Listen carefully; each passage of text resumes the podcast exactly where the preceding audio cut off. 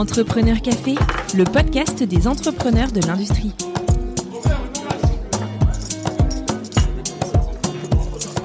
Bonjour à tous et bienvenue dans ce nouvel épisode de Entrepreneur Café.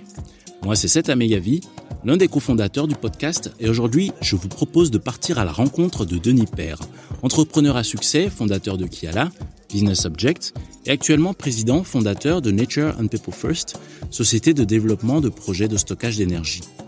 Denis revient avec nous sur son parcours, sa passion pour l'entrepreneuriat et partage ses convictions fortes pour encourager l'innovation et l'envie d'entreprendre en France. Nous revenons ensemble sur son dernier ouvrage, Le contrat mondial, un livre passionnant dans lequel Denis propose des solutions concrètes pour combler les différences de normes sociales et environnementales entre pays et permettre aux pays occidentaux de reconstruire leurs industries stratégiques. Une rencontre exceptionnelle qu'il nous fait grand plaisir de partager avec vous. Bonne écoute. Bonjour Denis, euh, je suis très content de te recevoir dans Entrepreneur Café aujourd'hui. Tu es l'un des fondateurs de Business Object, un outil de BI et de reporting pour euh, créer des tableaux de bord et accompagner le décisionnel grâce à des interfaces de visualisation qui s'intègrent parfaitement dans la suite Office. Je pense que ceux qui l'utilisent te disent merci.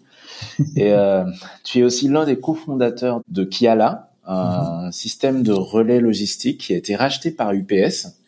Euh, et aujourd'hui, tu te lances dans une aventure qui euh, semble être évidente, euh, qui s'appelle Nature and People First.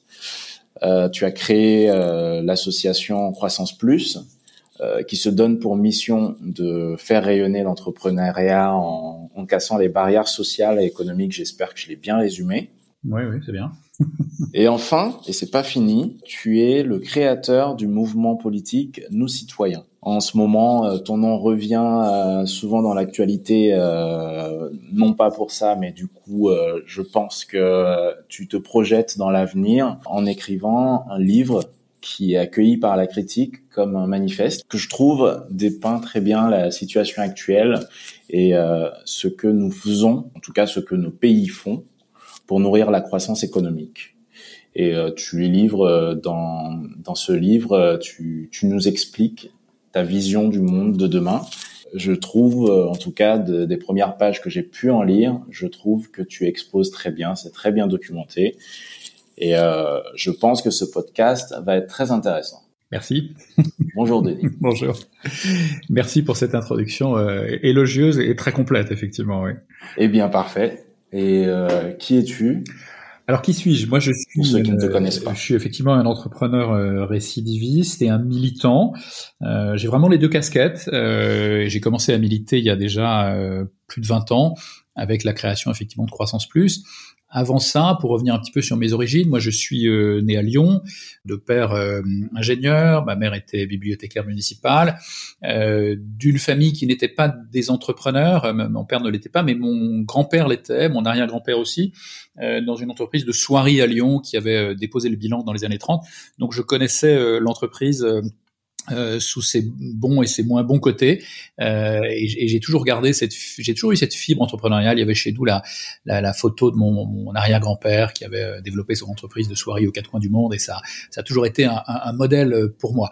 Voilà. Et donc je j'ai fait des études j'ai fait une école de commerce j'ai fait l'ESSEC.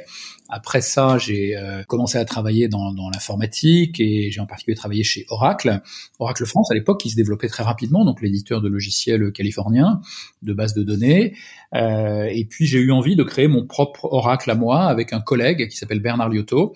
Et donc on est, on a trouvé une idée assez rapidement. J'ai passé qu'un peu plus de deux ans chez Oracle parce qu'assez vite j'ai trouvé euh, l'idée de ce qu'allait devenir effectivement Business Object euh, à travers euh, un problème qu'avait mon principal client qui était EDF, qui avait des problèmes d'accès aux données pour les utilisateurs non informaticiens auxquels on devait apprendre un, langage informatique compliqué. Et évidemment ces gens-là voulaient pas apprendre ce langage. Donc il y avait des il y avait des situations de conflit régulièrement entre l'informatique et les utilisateurs.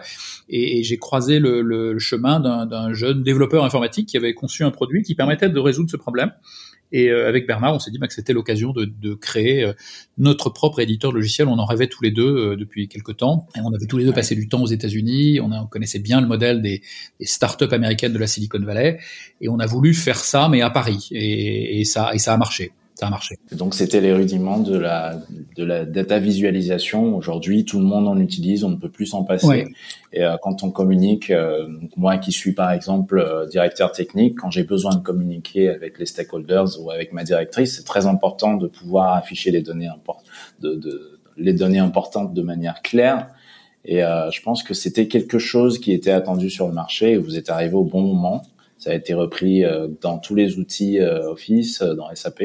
Oui, alors c'est effectivement, on a été, ça a été le premier outil de BI. On a, on a été des, des pionniers de, de, la BI. Alors on n'appelait pas ça la BI encore à l'époque, mais on a été les premiers à voir ce marché, à le prendre au sérieux, arriver avec une offre qui était professionnelle, qui était très innovante aussi. Hein. On a eu un, on a même obtenu un brevet aux États-Unis sur la technologie d'interrogation, donc c'était vraiment très innovant. Et puis on était en avance même par rapport aux Américains, hein, ce qui n'était pas, ce qui est pas toujours le cas des, des éditeurs logiciels européens. Et parce qu'on était en avance par rapport aux Américains et qu'on n'a pas perdu de temps. On est très vite allé aux États-Unis. Euh, on a réussi à s'implanter fortement là-bas et à devenir leader mondial effectivement et à avoir comme clients tous les, la plupart des grandes entreprises mondiales, la plupart des grandes organisations. Donc aux États-Unis, ben, nos clients c'était Boeing, General Motors, Disney, Texas Instruments, la NASA, la Federal Trade Commission, et encore aujourd'hui, l'armée américaine utiliserait encore plus de plus de 40 000 licences de, de, de business objets, effectivement. Et la société s'est développée très vite. Elle a doublé tous les ans en chiffre d'affaires. Et on l'a implanté dans plus de 50 pays en 7 ans. On l'a coté au Nasdaq 4 ans et demi après la création, euh, ce qui s'était jamais fait pour un, un, éditeur logiciel européen. On était aussi la première société française indépendante à être cotée. Et en fait, on a surtout parlé de nous aux États-Unis parce que c'était aussi la cotation la plus réussie cette année-là au Nasdaq. Elle était 20 fois sur souscrite et c'était donc sur la base de la market cap le premier jour, la, la meilleure IPO de l'année. Donc on a fait l'ouverture de la chronique boursière de CNN. Euh, on a eu droit à beaucoup de beaucoup de, de médiatisation là-bas. On a même été nommé par euh, par Business Week euh, Bloomberg euh, quelques années plus tard en 96 euh, Best Entrepreneurs aux côtés de Steve Jobs et Steven Spielberg. Donc ça a été un conte de fées quoi, vraiment un conte de fées. Ouais. C'est allé très vite. Et qu'est-ce qui a été le secret de cette réussite? Est-ce que c'est le réseau? Ou alors est-ce que c'est le fait d'avoir identifié un problème et la solution très rapidement? Et de l'avoir servi de la même de la bonne ouais, manière. Bah c'est un peu tout ça. C'est-à-dire que je pense qu'il y a un aspect timing qui était très bon. On était là au bon moment. Euh, et, et, effectivement, c'était facilité par le fait que moi j'étais en contact avec euh, beaucoup de clients d'Oracle, donc je voyais qu'ils avaient de l'appétit pour ce type de solution. D'ailleurs, avant, avant de nous lancer, j'avais fait une enquête auprès de mes, mes collègues euh, qui étaient commerciaux, responsables commerciaux en, en, France et même en Europe, pour savoir s'ils si, avaient observé les mêmes besoins. Donc, euh, ce qui était le cas. Donc euh, donc le timing et puis je pense l'exécution opérationnelle aussi qui s'est bien passée parce qu'on on connaissait bien ce métier Bernard et moi on venait d'un éditeur de logiciel américain donc on connaissait toutes les ficelles je dirais toutes les recettes toutes ouais. les meilleures pratiques euh, et donc on, on, est allé euh, on est allé vite aussi euh, parce que parce qu'on maîtrisait parfaitement l'exécution opérationnelle d'un projet comme celui-là on connaissait bien les États-Unis tous les deux donc on n'était pas naïf aussi par rapport à un certain nombre de pièges euh, qui peuvent exister aux États-Unis pour un Européen qui connaît mal le pays et et donc tout ça réuni fait qu'effectivement ça a été ça a été un carton. Ouais. Excellent. Et euh, de Business Object, tu te retrouves à la tête de Kiala. Oui, alors c'est, ça s'est pas fait tout, tout de suite de, du jour au lendemain. En fait, en 96, fin 96, début 97, moi je décide de me retirer. Moi, je, moi, je m'occupais de, de 80% de l'effectif, euh, 100% du chiffre d'affaires. Euh, donc j'avais fait 27 trimestres euh, au-dessus de l'objectif, puisqu'on compte en trimestre hein, dans ce genre de société, en doublant le chiffre ouais. d'affaires tous les ans. M'étais marié entre temps, je commençais à avoir des enfants que je voyais euh, pas du tout. donc j'ai eu envie d'avoir une, une vie un peu plus normale moi, j'ai toujours euh, donné la priorité à ma vie de famille par rapport à ma vie professionnelle et j'ai pas hésité à ouais. même parfois à sacrifier ma vie professionnelle, en tout cas à pas avoir la, la, la même vie professionnelle que celle que j'aurais pu avoir euh, si j'avais pas fait ça. Et donc j'ai donné la priorité à ma famille euh, et donc j'ai décidé de prendre du recul. J'ai aidé Bernard à recruter un successeur et puis le, la société a continué à se développer et puis une dizaine d'années plus tard, elle a été rachetée par SAP pour plus de 4 milliards d'euros.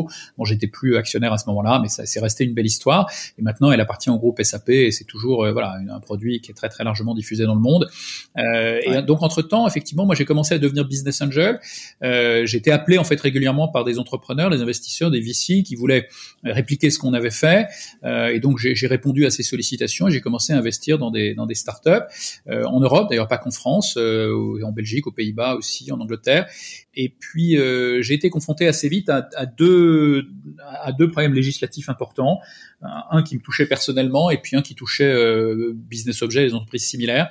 Il y a eu un problème sur les stock options. En fait, il y avait deux lois très hostiles qui ont été votées à ce moment-là par le, gouvernement Juppé. Il y a eu des, des charges sociales rétroactives sur les stock options. Nous, on avait donné des stock options à tous nos collaborateurs. On avait vraiment joué le jeu pour en faire des co-entrepreneurs, pour partager la réussite avec eux.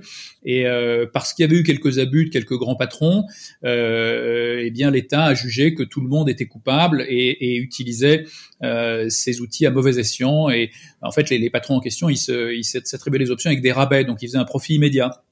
Euh, Et plutôt que d'interdire les rabais, euh, ce qui aurait été logique, euh, l'État a dit bah, tout le monde euh, se sert de cet outil comme d'un système de salaire déguisé, donc on va appliquer des charges sociales rétroactivement sur tous les plans d'options existants. Pour nous, c'était une catastrophe. Nos employés n'avaient plus aucun intérêt.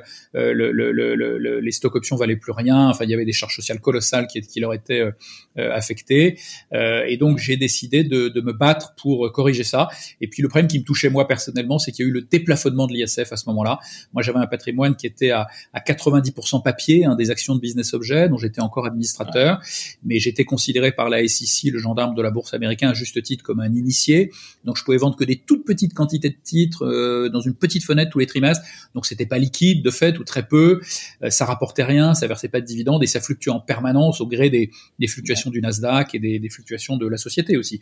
Et donc, j'étais, j'étais potentiellement, j'étais en faillite virtuelle potentiellement parce qu'il suffisait d'une explosion du cours de bourse à l'occasion bah, d'une bulle qui est arrivée d'ailleurs quelques années plus tard, une bulle comme la bulle Internet, ou d'une explosion simplement parce qu'il y avait à un moment donné une spéculation sur le cours de bourse avec une rumeur d'acquisition, ce qui arrivait aussi régulièrement. Et, et donc là, j'étais en faillite, quoi, potentiellement, parce que j'avais pas les moyens de faire face à l'impôt qui m'était réclamé.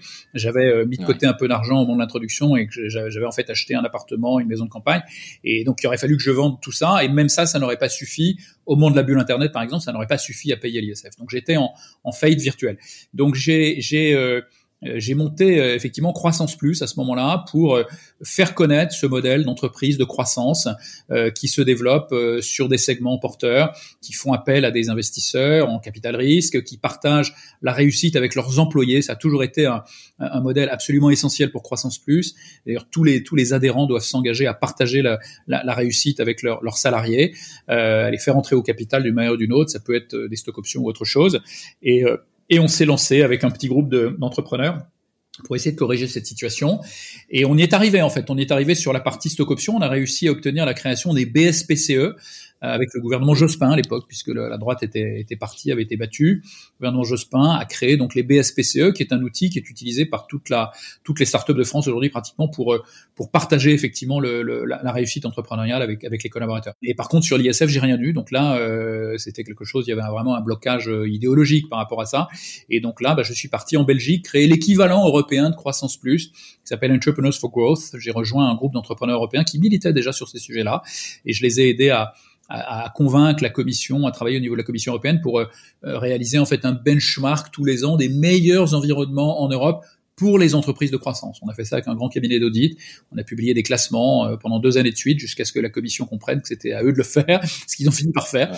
Et euh, voilà. Et donc j'ai fait ce genre de choses. Donc avant de créer Kiala, il y a eu cet épisode Croissance Plus et Entrepreneurs for Growth, l'équivalent européen, dont j'ai été vice-président pendant quelques années. Et puis j'ai eu envie d'entreprendre de nouveau et donc j'ai monté Kiala effectivement. Ok.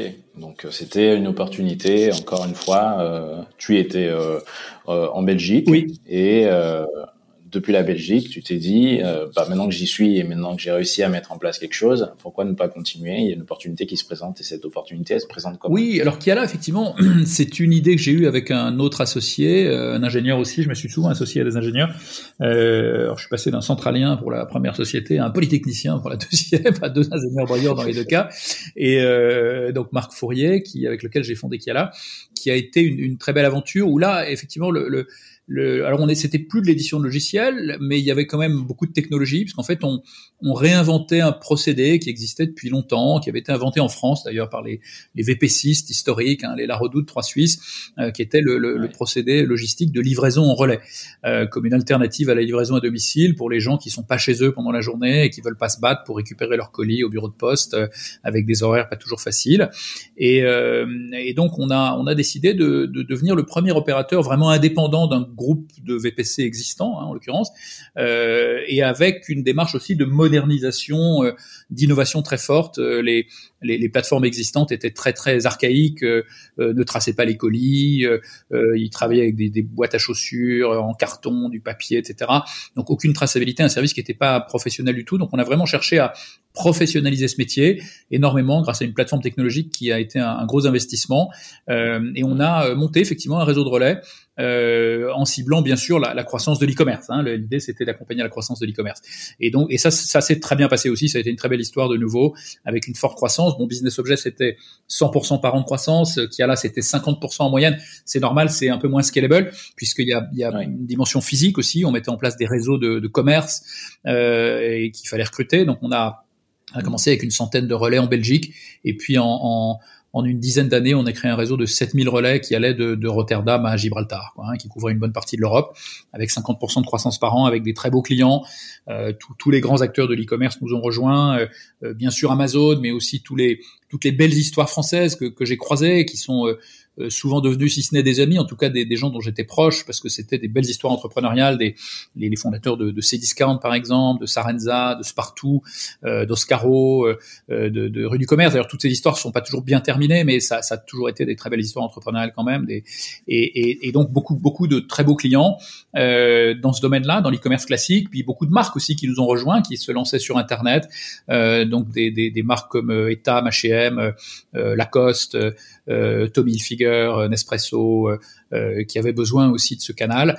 et puis on a beaucoup travaillé avec les opérateurs télécoms aussi. On a même beaucoup innové avec eux. On a on a lancé des services de de livraison bien sûr de box en relais, mais de swap également en relais. On a pour Free, on a inventé ce, ce process de swap en relais. Hein, donc le fait de pouvoir ramener une vieille box et dans le même temps récupérer une nouvelle box hein, pour éviter d'avoir deux transactions à domicile. Hein. Il y avait des gens qui qui prenaient deux demi-journées de, de, de, vacances pour ah la première demi-journée euh, remettre l'ancienne box à DHL et puis la demi-journée trois ou quatre jours après récupérer la, la nouvelle box. Et, donc c'était épouvantable. Je me rappelle de cette Voilà. Et donc on a donc on a inventé service de swap en relais qu'on a fait breveter d'ailleurs et, euh, et qu'on a voilà déployé dans un certain nombre de, de pays d'Europe. Et euh, on a inventé aussi le click and collect. Hein. On a lancé le premier euh, service de click and collect aux, Pays-Bas ouais. Euh, en 2011 avec une grande chaîne de magasins qui s'appelle De Bijenkorf qui est l'équivalent de qui est l'équivalent de, des, euh, du printemps euh, aux Pays-Bas. Euh, on a vraiment innové aussi avec la notion du click and collect dans, des, dans ces magasins. Et on a été d'ailleurs nommé, élu fournisseur le plus le plus innovant de l'e-commerce hollandais cette année-là. On a eu beaucoup de trophées de l'innovation en fait. On innovait énormément et euh, voilà. Donc ça a été une très très belle histoire pendant pendant dix ans, euh, fascinante. On a surfé sur la, la vague de l'e-commerce hein, après avoir surfé sur la vague de de la BI et de le Ouais. Les logiciels d'entreprise, là, on surfait sur la vague de l'e-commerce. C'était aussi une, une, très belle histoire et, et, et que j'avais voulu vivre pour essayer de créer une marque. En fait, j'étais assez, j'étais intéressé de créer une, une, une, marque plus orientée consommateur, hein, ce qui n'était pas le cas de Business Objet. Je, je trouvais intéressant de, d'aller dialoguer avec les consommateurs de façon plus directe. Et puis j'aimais bien le service qu'il y a là parce que c'était, il y avait un côté euh, très vertueux. C'était déjà à l'époque, j'étais assez préoccupé de, de développement durable et j'aimais bien l'idée de, de, livrer dans des commerces de proximité pour voilà éviter des, des livraisons à domicile qui, qui créent beaucoup de trafic en ville et beaucoup de pollution.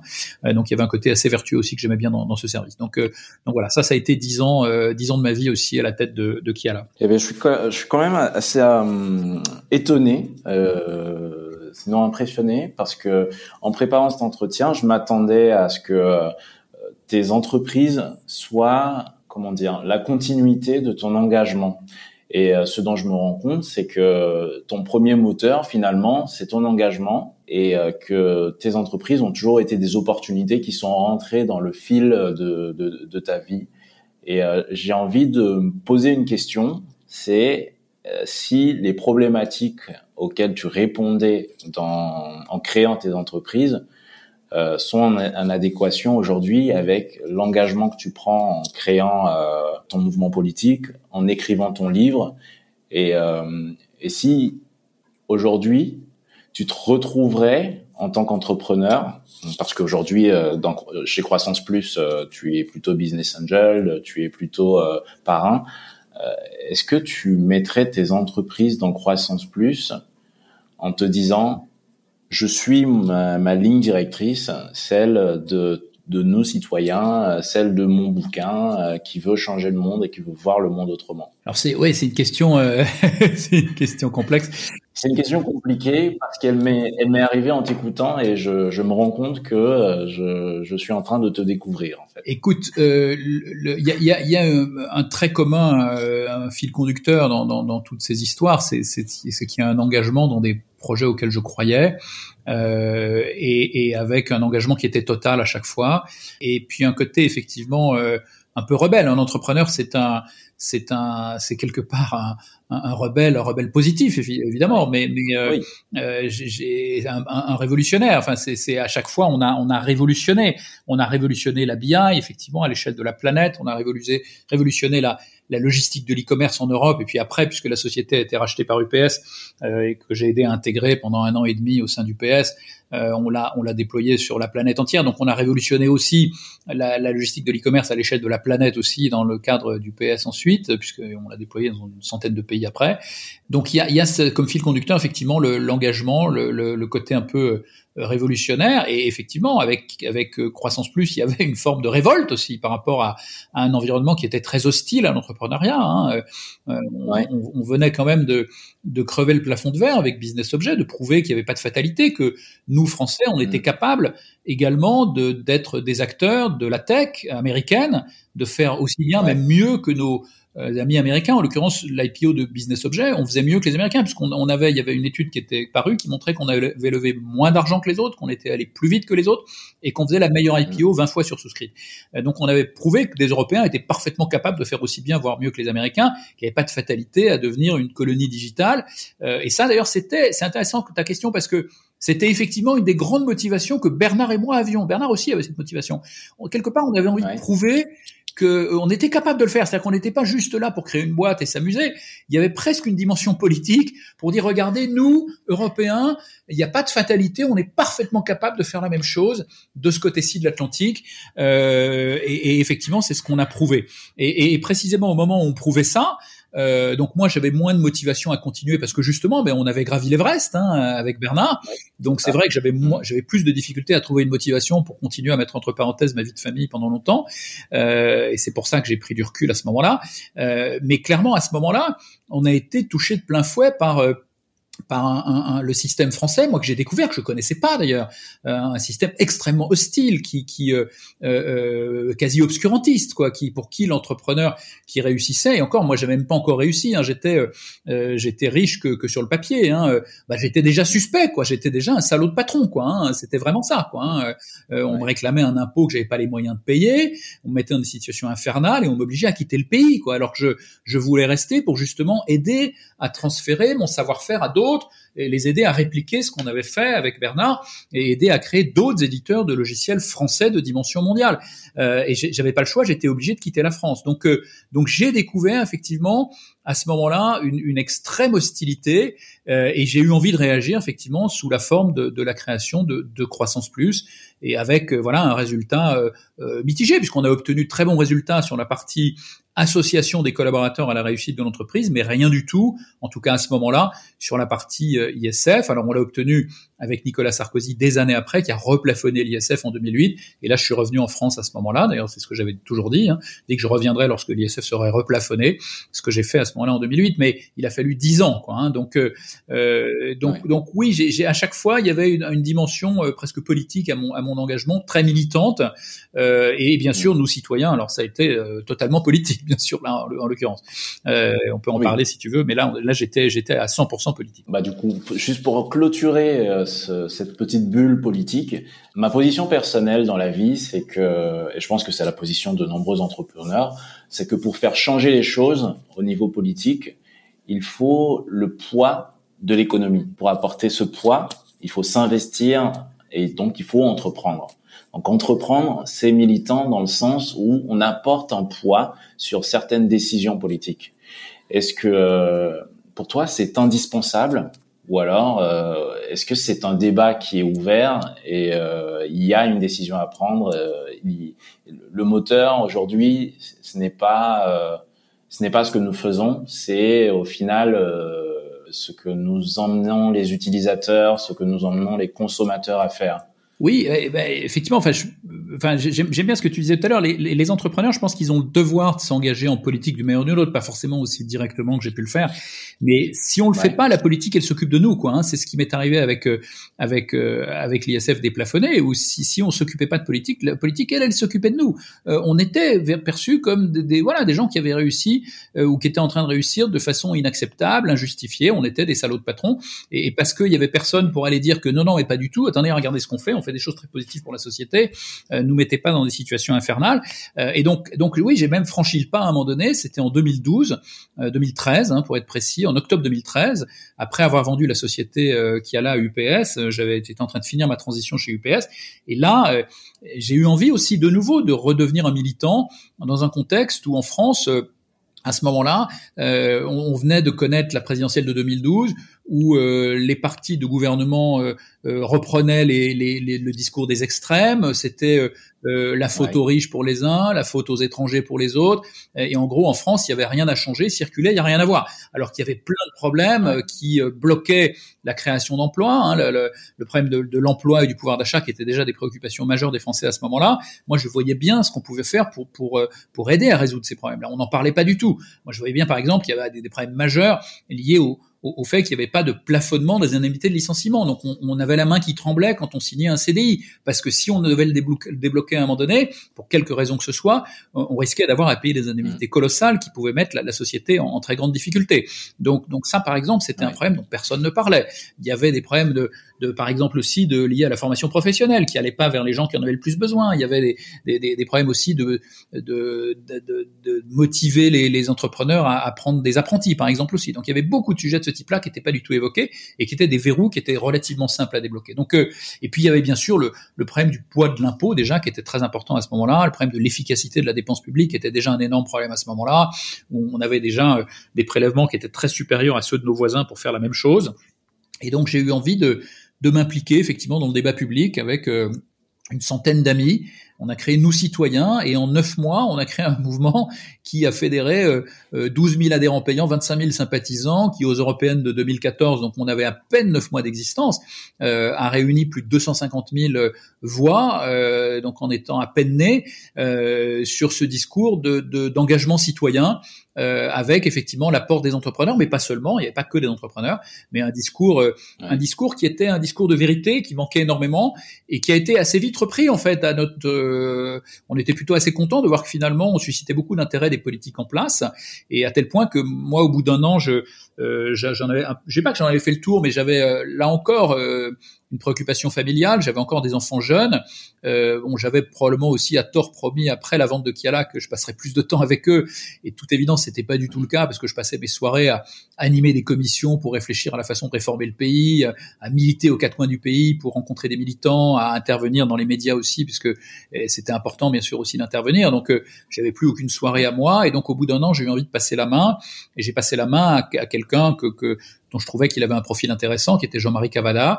Euh, et puis bon, ça s'est pas bien passé parce que euh, voilà, beaucoup de gens considéraient qu'il était trop différent de moi. Et bref, donc il n'est pas resté. Mais entre temps, la bonne nouvelle, c'est que beaucoup de nos idées ont été reprises. Quoi, hein, et euh, il y a eu à la présidentielle de 2017, euh, il y a eu deux des principaux candidats qui ont repris une bonne partie de nos idées, pas toutes malheureusement, mais une bonne partie. Euh, c'était c'était Macron et Fillon euh, qui avaient des vrais programmes de réforme, qui parlaient d'un certain nombre de vrais sujets, qui, étaient, qui sortaient du déni, qui n'étaient pas dans la facilité à dire voilà c'est juste la faute des étrangers et des riches ou de je ne sais qui, qui désignaient un, tas de vrais sujets. D'ailleurs Macron a même mis en œuvre un certain nombre de ses propositions sur les sujets que j'évoquais tout à l'heure, sur le, le, le plafonnement d'indemnité de licenciement, la réforme de l'apprentissage, etc. Et donc donc, finalement, au, bout du compte, on n'a pas perdu notre temps parce que notre objectif numéro un quand on a lancé nos citoyens, c'était qu'on n'ait pas une présidentielle pour rien en 2017. Ben, on n'a pas une présidentielle pour rien et on a évité le populisme. Là où on était très content aussi, c'est que partir du moment où on parle des vrais sujets aux Français, ben, les Français, ils vont pas voter pour les populistes, ils votent pour les gens qui proposent de, réformer le pays. Et donc, c'est ce qui s'est passé en 2017. Donc voilà. Donc Donc ça a été une, un parcours intéressant aussi de ce point de vue-là, euh, très militant, alors totalement militant et totalement politique, même si dès le départ on avait dit qu'on n'était ni, ni, droite ni gauche, idée qui a été reprise, comme tu le sais, peu de temps après. Euh, D'ailleurs avec les, avec les, au passage les, les, statuts du mouvement, ce qui est assez drôle, c'est que Emmanuel Macron a aussi repris les statuts de notre mouvement, mais bon, c'était là pour, tout était là pour être repris, c'était ce qu'on souhaitait, et donc, euh, donc on était plutôt content de voir que beaucoup de nos idées étaient reprises. Des fois, quand il y a des bonnes idées, finalement, on ne peut que se féliciter de les avoir eues parce que même si elles ne sont pas mises en application par nous, et c'est compliqué d'aller jusqu'à la mise en application. Et je vois au quotidien euh, quand on est euh, sur des postes de décision des postes à responsabilité, les idées viennent, mais elles sont pas forcément mises en application comme on l'aurait voulu. Et euh, c'est pas toujours évident. Donc, euh, je pense que s'il y a des entrepreneurs euh, qui nous écoutent et qui se sentent galvanisés par ce discours et par ton parcours, je pense à titre personnel qu'un entrepreneur politicien est euh, un entrepreneur faiseur et que c'est important d'avoir dans notre spectre politique des, des doueurs qui ont envie de faire changer des choses, des choses spécifiques et qui sont pas juste euh, des politiciens. Parce que être politicien, c'est un métier, certes, mais euh, c'est dommage de ne pas être citoyen aussi. Absolument, absolument. Donc j'ai eu, j'ai eu cette, cette période-là avant de redevenir entrepreneur, effectivement, en, en 2015 sur le projet que, que j'anime aujourd'hui, mais qui, qui m'a inspiré un, un, un, autre engagement militant dont on va parler effectivement, si tu veux, le, qui est le livre que je viens de publier. Parlons de ce livre. Est-ce que tu peux euh, nous donner euh, le, le, sommaire de ce livre? Oui, alors le, le, livre, il s'appelle Le Contrat mondial, et euh, en sous-titre, oui. Euh, on a mis pour faire que les euh, les normes euh, pour faire que l'humain, en fait, on a dit, pour faire que l'humain et la nature soient au cœur de la mondialisation. Donc c'est un livre qui est une critique constructive de la mondialisation qui m'a euh, qui m'a été inspiré en fait par effectivement ma, ma nouvelle euh, entreprise qui s'appelle Nature et People First que j'ai vraiment démarré en 2015-2016 sur une idée que j'avais depuis un petit moment mais, mais j'ai vraiment été euh, à 100% sur le projet à partir de, de ce moment-là. Et donc le, le, le, projet en fait on va parler du projet un tout petit peu parce que c'est ce qui est c'est ce qui m'a amené à écrire le livre.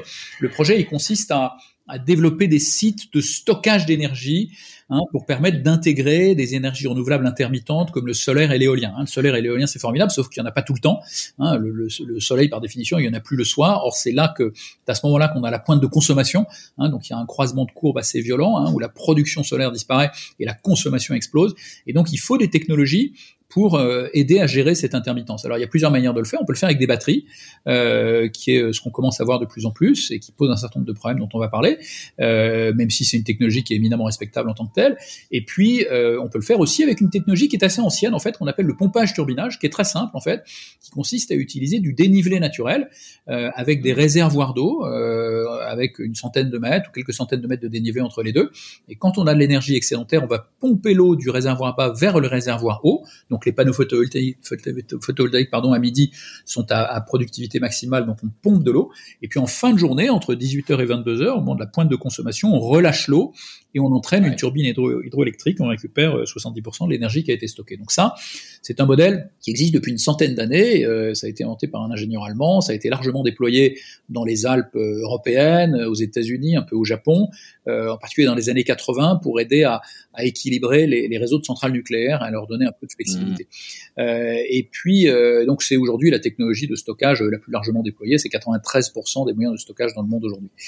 par contre, on, on fait plus tellement de, de sites de ce type type-là, de pompage-turbinage ou de STEP, on appelle ça les STEP aussi, système de transfert d'énergie par pompage, parce que historiquement, on faisait des sites gigantesques en faisant des barrages sur des rivières, donc en noyant des vallées entières, donc des choses qu'on mmh. peut plus faire aujourd'hui, qui sont plus acceptables. Euh, et donc, euh, on a cherché à réinventer en fait ce procédé avec euh, ce qu'on appelle les micro-steps à faible impact. Donc on fait des choses de petite taille. Donc au lieu de viser euh, des centaines de mégawatts, on va viser quelques dizaines de mégawatts. Et euh, en visant des petites euh, unités, on va pouvoir, euh, ben, on aura une emprise foncière des, des bassins euh, d'eau qui sera limitée. Donc on va pouvoir éviter de toucher des zones sensibles où on a une faune ou une flore qui est, qui est, qui est, qui est sensible. Par exemple sur le premier site en Martinique, ben, on a pu se détourner assez facilement d'un endroit où il y avait un, un, un, buisson où nidifiaient des orioles de Martinique, qui sont des, des oiseaux endémiques protégés, parce que on a une petite taille, donc on a une, agilité qui permet d'éviter d'impacter l'environnement de façon négative. Euh, donc petite taille euh, qui facilite l'intégration, petite taille qui permet aussi d'utiliser des matériaux standards. On va utiliser des pompes standards, des turbines standards, des, conduites standards, alors que les grandes steps classiques, tout est fait sur mesure, donc coûte très cher. Donc là, on arrive à des coûts qui sont raisonnables parce que tout ce qu'on utilise est très standard.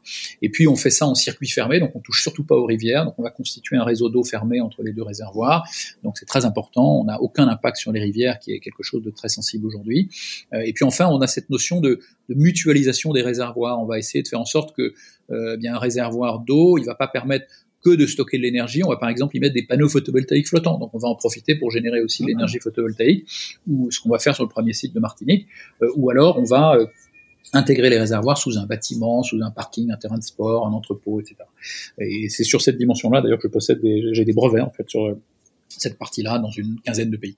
Donc, euh, je me disais que c'était très innovant et que ça devait être nouveau. Oui, donc c'est quelque chose. Donc on réinvente en fait un procédé. Hein, euh, on n'a pas inventé la, la, technologie du pompage sur ménage, mais on le réinvente, on l'adapte aux contraintes du 21e siècle. Et puis on a rajouté au fil des travaux qu'on a menés sur le premier site en Martinique, on a rajouté tout un tas de, de services innovants euh, qui permettaient de rajouter de la valeur ajoutée et de se différencier par rapport aux batteries et d'arriver finalement à un service qui est, qui est comparable en, en, termes de coût par rapport à des batteries. On a rajouté euh, ce qu'on appelle de l'inertie renforcée, de la réserve rapide, sans rentrer dans les détails techniques, mais on a ajouté beaucoup de, services innovants.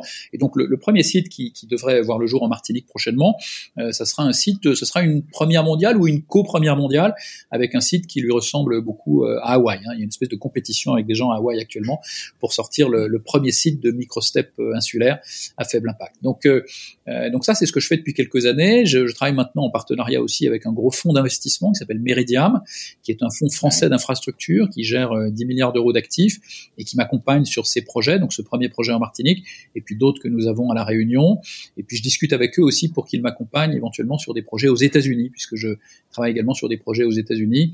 On essaye de développer ce type de procédé dans des stations de sport d'hiver en particulier, hein, où il y a beaucoup de dénivelé, où il y a aussi des gros besoins, surtout aux États-Unis où les réseaux sont plus fragile qu'en Europe. Hein, on l'a vu euh, cet été avec euh, ce qui s'est passé en Californie, euh, plus récemment au Texas. Hein, voilà, des réseaux qui sont pas très bien interconnectés, qui sont assez fragiles. Donc il y a, y a un besoin. On a signé une lettre d'intention avec une compagnie d'électricité dans le Colorado en particulier. Donc on espère aboutir bientôt. Puis je regarde quand même un très gros site aussi dans l'Arizona, hein, où je me réserve de faire peut-être un très gros site de step classique de, de plusieurs centaines de mégawatts. Mais dans l'Arizona, on est dans un désert, donc il y a très très peu d'impact environnemental, pour ainsi dire aucun. Euh, et donc là, on peut encore envisager de faire des grandes steps euh, classiques. Donc voilà, ça c'est mon métier aujourd'hui. Et en fait, dans ce métier, en exerçant ce métier, ben, je me suis retrouvé dans une compétition frontale avec des gens qui avaient euh, pas du tout les mêmes règles du jeu. Hein. Euh, je me suis retrouvé en compétition avec les batteries et les batteries, ben, le, le, process de, fabrication de la batterie, il démarre en, République démocratique du Congo. Euh, avec euh, des mines de cobalt, hein, la RDC a un quasi monopole, hein, presque 70% de la, production mondiale de, de, cobalt vient de RDC, avec des enfants qui travaillent dans les mines, hein, sans casque, sans masque, sans gants, euh, alors que le cobalt est extrêmement corrosif, euh, des mines qui sont pas étayées, donc des mines qui vont s'effondrer, euh, des enfants qui sont payés 25 centimes de l'heure, 2 dollars par jour, donc un process qui est épouvantable à tout point de vue. ensuite, le cobalt, il est raffiné à 80% en Chine, avec des standards sociaux qui sont un peu meilleurs, mais qui sont pas bien meilleurs, puisque le travail des enfants existe encore en Chine que les employés ont très peu de droits, hein, ils peuvent pas rejoindre un syndicat libre. Hein, euh, le seul syndicat officiel autorisé, c'est un syndicat qui est présidé par un membre éminent du Parti communiste, euh, donc qui est très rarement du côté des employés. Euh, quand les employés ont un problème euh, de paiement de salaire, ce qui est très fréquent en Chine, euh, ils ont très peu de recours. Hein, ils doivent, ils peuvent aller à l'équivalent d'un prud'homme et ils doivent payer deux mois de salaire, et, et ça n'aboutit que dans très très peu de cas. Et il y a eu il y a des drames régulièrement. Il y a eu un drame récemment en janvier d'un d'un livreur d'une société de livraison de, de, repas à domicile euh, type Deliveroo euh, qui s'est immolé par le feu dans une, ville, dans une ville chinoise parce qu'il n'obtenait pas gain de cause hein, sur un problème de, de, mmh. paiement de salaire. Donc on voit bien que c'est très compliqué et, et, et, donc on voit bien que mettre en compétition finalement les économies des pays développés qui ont 150 ans d'histoire sociale et 50 ans d'histoire environnementale, et donc des standards très ambitieux dans les deux domaines, et donc de fait des coûts qui sont beaucoup plus élevés, les mettre en compétition avec des pays émergents qui, eux, euh, ben, ont une histoire euh, sociale qui est beaucoup plus récente et donc beaucoup plus balbutiante, une histoire environnementale qui est aussi très récente, et donc de fait des standards beaucoup plus basiques et beaucoup moins coûteux, ben, quelque part c'est une forme de concurrence déloyale. Et euh, il se trouve que j'ai été aussi à un moment donné membre de, de l'autorité de la concurrence, du collège de l'autorité de la concurrence à Paris, euh, donc j'ai appris à identifier les situations de concurrence déloyale, c'est une situation de concurrence déloyale sans aucune discussion possible, quand les règles du jeu sont pas les mêmes, et donc euh, et donc ça fait que euh, aujourd'hui, on, on, va se retrouver avec euh, finalement, une, par exemple, dans, dans, dans mon cas, euh, alors moi, ça m'empêche pas de réussir. Au passage, un souvent très clair. Moi, j'arrive à développer mes projets euh, avec succès et j'ai pas besoin de, de, de, changer les règles de, du commerce mondial pour réussir mes projets, heureusement d'ailleurs. Mais, mais j'ai vraiment réussi, réagi en, en, militant, encore une fois, euh, euh en citoyen engagé. j'ai trouvé que les conséquences en fait de cette situation étaient étaient tellement tellement dramatiques, tellement dramatiques à beaucoup d'égards que j'ai pas j'ai pas pu me taire en fait. Et, c'est là qu'est venue l'idée voilà c'est là qu'est venue l'idée d'écrire ce livre quoi le, contrat mondial en disant je peux pas me taire quoi. Ce que j'ai vu a des conséquences telles au plan social au plan politique au plan stratégique. Ce, ce, ce libre échange déséquilibré et sans éthique a un tel impact sur, le monde entier, d'ailleurs les sociétés occidentales, mais pas seulement, euh, sur également les pays émergents ou qui n'émergent pas ou très lentement, euh, eh bien que j'ai, eu l'idée d'écrire ce livre. Et, euh, effectivement, et d'essayer de, proposer des solutions. Les, conséquences, c'est quoi les conséquences sociales? C'est que on a laissé tomber les usines, quoi. Vraiment, quoi. À un moment donné, c'est une décision qui a été prise il y a une trentaine d'années. Hein. dans le livre, je raconte l'historique. Hein. À la base, ce sont les Américains qui ont été à l'origine de ça, suite au, choc d'excellence japonais euh, dans les années 80, plutôt que d'essayer de, d'émuler les japonaises qui auraient été la, solution, ils ont préféré aller chercher de la main d'œuvre pas chère au Mexique. Euh. Et voilà, probablement sous la pression d'une forme de, financiarisation de l'économie, de recherche de résultats à court terme, on est allé chercher de la main d'œuvre pas chère au Mexique, euh, et puis ensuite en Chine, hein, un moment où la Chine commençait à se réformer, donc il y avait une, une vision un peu bisounours, hein, il faut le dire, hein, euh, porté beaucoup par le livre de Francis Fukuyama sur la fin de l'histoire. Voilà, le capitalisme avait gagné, on allait tous être amis, euh, euh et donc on est allé chercher de la main d'œuvre pas chère en Chine. Et les Chinois ont accueilli évidemment cet appétit de Chine avec euh, avec enthousiasme. Euh, sont rentrés dans l'OMC en 2001, ont tenu pratiquement aucun de leurs engagements au moment de l'entrée dans l'OMC et ont demandé ensuite des transferts de technologies forcés, n'ont pas respecté la propriété intellectuelle des, des, des entreprises occidentales. Il y a eu plein plein de problèmes qui existent encore d'ailleurs. Et, euh, et, et, et, finalement, on réussit à se développer très rapidement euh, grâce à ça. Et, nous, on a perdu énormément d'emplois industriels. Enfin, quand je dis nous, c'est les pays occidentaux, les États-Unis énormément, euh, euh, la France, l'Angleterre. La, on, on, connaît la France périphérique, donc des, des, régions entières qui ont qui ont perdu les emplois industriels. Et quand on perd les emplois industriels, on perd beaucoup de choses. Enfin, ensuite, les petits commerces ferment, l'immobilier s'effondre, les services publics s'en vont, et ça a débouché sur euh, ben, aux États-Unis, l'élection de Trump, euh, en Angleterre, le Brexit, euh, chez nous, le succès du Rassemblement national, hein, dont on voit bien que le, le, quand on regarde le, la carte du vote Rassemblement national, Front national à l'époque, à la présidentielle de 2017 au premier, au premier tour, on voit bien que le, le vote Front national est totalement en ligne avec le, le croissant euh, nord-est industriel du pays, qui a été le, plus durement touché. Euh, et puis bien sûr les gilets jaunes plus récemment, qui est une révolte des classes populaires. Donc, euh, donc il y a eu cette révolte des classes populaires, ce, cette explosion du populisme, et, euh, et, puis derrière il y a des enjeux stratégiques majeurs. Dans, dans mon domaine, on est en train aujourd'hui de, de, truffer tous nos nouveaux réseaux renouvelables de batteries lithium-ion qui créent des dépendances absolument considérables. C'est-à-dire que les batteries lithium-ion ont une part de marché qui est totalement disproportionnée à ce qu'elles auraient si les règles étaient les mêmes pour tout le monde. Euh, les batteries coûteraient entre 3 et 4 fois plus cher. Donc on n'y aurait pas 90% de batteries, il y aurait peut-être 30 ou 40% de batteries, pas beaucoup plus. Aujourd'hui, il y a pratiquement 90% de batteries. La solution aujourd'hui la plus utilisée, c'est les batteries.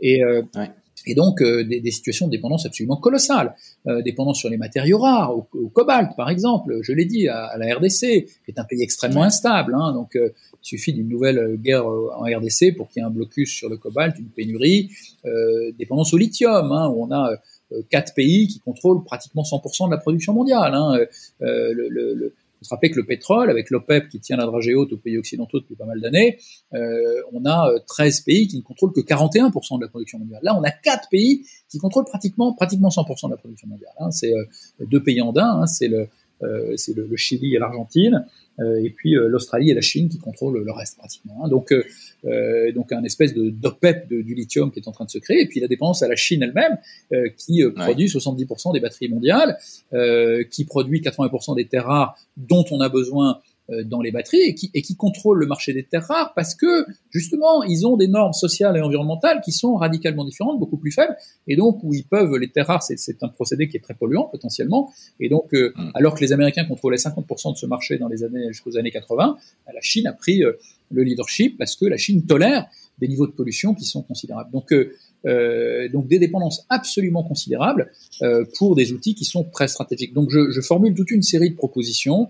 je parle d'un contrat mondial, d'un nouveau contrat mondial pour essayer de, de, de faire en sorte que déjà pour les industries stratégiques, on retrouve une compétition équilibrée. C'est-à-dire qu'on ne soit pas dans cette situation où on a euh, des gens qui, parce qu'ils sont à 5 euros de l'heure de main-d'œuvre, eh ben, ils ont tout de suite un avantage coût quand nous, on est à 30. Aujourd'hui, il faut savoir que l'industrie automobile européenne est même menacée. Il y, a, il y, a, un rapport euh, de France Stratégie qui a été remis au Premier ministre il n'y a pas longtemps, qui disait textuellement l'industrie automobile chinoise pourrait envoyer au tapis l'industrie automobile européenne. Ah, et c'est très exactement pour les raisons que j'évoque, à cause de ce différentiel de coûts de main-d'œuvre en particulier et de normes environnementales aussi. Euh, quand la main-d'œuvre est à 5 euros de l'heure en Chine et à 30 euros euh, chez nous, c'est très très difficile de lutter pour une voiture. Une voiture, la main d'œuvre c'est encore 50% du coût, hein, donc euh, donc la voiture elle est tout de suite 30 ou 40% moins chère. Hein. Le, PDG de Renault d'ailleurs l'a dit aussi, il a témoigné dans le Sénat, c'est très émouvant. Hein, et je suis surpris d'ailleurs que ça n'ait pas eu beaucoup plus d'écho. En septembre 2019, il a dit il faut qu'on fasse très attention euh, il se pourrait bien que dans quelques années, on n'ait plus que nos yeux pour pleurer, hein, le patron de Renault. Hein. donc, euh, euh, donc ça fait très très peur. Donc on pourrait perdre. On a déjà plus beaucoup d'industrie en France à cause de tout ce que j'ai dit, et puis à cause d'un problème de compétitivité du pays. Il faut pas l'oublier aussi. Hein. on, a, on, a, un pays qui est qui a, qui a, quand même un problème de compétitivité même par rapport à ses voisins. Hein. C'était déjà quelque chose que je dénonçais en, en 2013 avec nos citoyens, mais c'est quand même important de en parler un tout petit peu. Hein. On a on a toujours six points de PIB d'écart de prélèvement par rapport à nos voisins. Hein. C'est c'est pratiquement 140 milliards d'euros pour faire la même chose hein, que nos voisins. Euh, donc on a une dépense publique qui est hors de contrôle, qui est pas efficace. Donc on a déjà un problème de compétitivité majeur qui nous a fait perdre beaucoup d'industries, et puis on en a perdu encore plus à cause de cette euh, de, de, de, cette, euh, de ce libre échange déséquilibré euh, et sans éthique. Quelque part, on a on, on subit la on subit la, la ce, que, ce, que, ce que je résume en disant un peu la double peine d'un d'une économie suradministrée et d'un commerce international sous-administré. Hein, on est quelque part euh, ultra libéral en dehors des frontières et ultra étatiste à l'intérieur. Et ça, ça, on le paye très cher en termes de poids de l'industrie. On a une industrie qui ne pèse que 11% du PIB, alors qu'on a euh, qui est au même niveau que la Grèce, hein, qui est un pays qui a, euh, qui a, qui a pas d'histoire industrielle. On est en dessous de l'Italie et de l'Espagne, qui sont à 14 et 15 respectivement, euh, alors que on a une histoire industrielle phénoménale. On a, on a co-inventé l'automobile, on a co-inventé l'aviation, on a, euh, on a inventé euh, le, le, le, cinéma, euh, la photographie, les, les, vaccins contre la rage, etc. Et on n'a plus une industrie qui ne pèse que 11%. Et donc, donc on paye, on très cher, on paye cash effectivement, à la fois notre manque de compétitivité en France et puis ce, libre échange déséquilibré sans éthique. Donc ce que je dis, c'est que pour les produits stratégiques, il faut selon moi rééquilibrer la compétition et faire qu'une voiture électrique où la main-d'œuvre est à 5 euros de l'heure en Chine et à 30 chez nous, eh bien, elle rentre avec une compensation sociale qui ramène le prix de la voiture comme si la main-d'œuvre avait été à 30 euros de l'heure et pas à 5. Et ce que je propose, c'est que cette compensation sociale, elle soit reversée à 50% aux pays euh, émergents, aux pays euh, d'où vient le véhicule, et à 50% euh, aux zones qui ont été les plus touchées par les délocalisations et aux populations qui ont été les plus touchées pour les aider. Euh, donc c'est quelque chose qui est assez équilibré. Alors évidemment, euh, reversé aux pays émergents que s'ils respectent les droits de l'homme, bien entendu, euh, et reversé à 100% même à travers des ONG quand il s'agit des pays les plus pauvres. Hein, euh, comme la RDC par exemple, pour sortir les enfants de RDC des mines de cobalt par exemple. Hein, c'est quelque chose qui est tout à fait possible, tout à fait envisageable. Donc, euh, euh, et pour les, bon, ça c'est pour les produits stratégiques. Les produits stratégiques, c'est quoi? C'est essentiellement tout ce qui tourne autour, euh, oui, de, de l'énergie, des transports, euh, du médical. Et puis pour euh, les produits non stratégiques, il faut quand même pousser à une convergence. Je pense que c'est une responsabilité qu'ont les pays développés parce que on voit bien que si on pousse pas à la convergence, euh, ben ça va rester longtemps comme ça, quoi. L'enfant, le, gamin du, du, Congo qui est payé euh, 2, euh, dollars par jour, ça va rester comme ça indéfiniment. Hein. Et en Chine, les, les standards sociaux évoluent pas beaucoup non plus. Hein. Ils sont maintenus très très bas. Et ça, c'est pas tolérable. C'est pas nos valeurs à nous, les occidentaux. Euh, donc ça, on peut pas l'accepter. On peut pas accepter de cautionner ça indéfiniment. On va pas demander à ce que du jour au lendemain, ils s'alignent évidemment sur nos standards, mais on va demander à ce qu'il y ait un chemin, une visibilité. Et donc, ce que je propose, c'est sur les produits euh, les moins stratégiques, donc euh, le, tout le reste, hein, le, le euh, tout ce qui est textile, habillement, chaussures, jouets, etc. C'est qu'on ait, mmh. ça par exemple, un maximum de 8% de compensation à l'entrée dans le pays développé, la moitié, 4% sur, par exemple, la conformité aux standards de l'OIT. Hein, donc le standard de l'OIT, c'est quoi? C'est la non-discrimination à l'embauche, l'interdiction du travail des enfants, l'interdiction du travail forcé et la liberté syndicale. Vous êtes un pays qui respecte les quatre, vous ne payez pas les 4%. Vous êtes un pays qui respecte que deux des quatre piliers de l'OIT, vous payez deux points de, de compensation sociale à l'entrée, et puis une compensation aussi sur le, le poids de la dépense sociale dans le PIB qui serait l'autre 4%. Euh, voilà. Et si vous avez une dépense sociale dans le PIB qui est faible, ben vous avez une, vous avez une, indemnité, on prélève 4%. Et si elle est forte, on prélève rien, etc.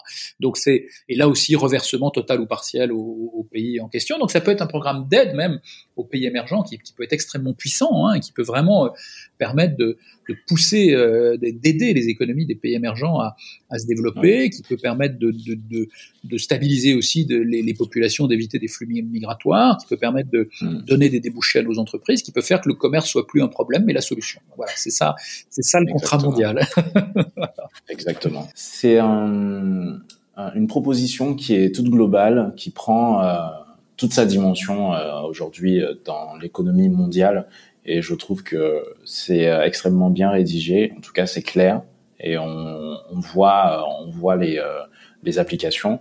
Il y avait une question qui me venait, mais nous arrivons à la fin de notre entretien et cette question, c'était que devient l'Europe aujourd'hui dans tout ça? Mais j'ai un début de réponse puisque au final, l'Europe est un acteur central et il ne s'agit pas de de pousser l'Europe à se renfermer sur euh, sur elle-même, mais euh, plutôt euh, de l'emmener vers les pays émergents qui sont aujourd'hui l'usine du monde et l'emmener à, à mieux commander et que ce ne soit pas juste une commande aveugle où on ne voit pas ce qui se passe derrière, on ne voit pas qu'il y a des enfants dans des mines et on ne voit pas qu'il y a des enfants qui travaillent dans des usines, mais que ce soit une commande consciente où on accompagne la commande de de, de garde-fous qui vont permettre à des humains de travailler euh, dans, des, dans nos industries qui sont étrangers, dans nos industries qui sont euh, en France et en Europe. Absolument, c'est une bonne synthèse. Alors l'Europe, elle commence à bouger sur ces sujets, mais sur la partie uniquement environnementale aujourd'hui. Mais c'est intéressant puisque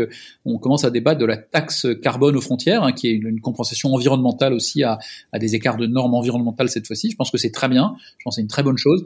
Et, mais je pense qu'il faut ouvrir le débat maintenant sur la partie normes sociales. Au passage, les Américains sont beaucoup plus en avance que les Européens sur cette question des, des normes sociales aux frontières. Ils y travaillent déjà depuis Trump. Euh, je suis pas un fan de Trump, mais Trump a été le premier à s'intéresser à ça, et c'est en train d'être repris par Biden, semble-t-il. Donc c'est vraiment intéressant de voir que les voilà les, les choses commencent à commencent à évoluer oui, sur ces sujets. Merci beaucoup Denis pour cet entretien. De rien, cette bonne continuation. Merci pour ton, ton temps et, et ton intérêt.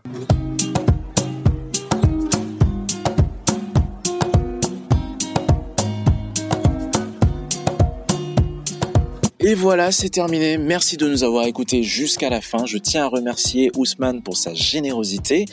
Et je vous invite à venir nous rejoindre sur euh, nos réseaux sociaux ainsi que sur notre site internet entrepreneur avec un s-café.com.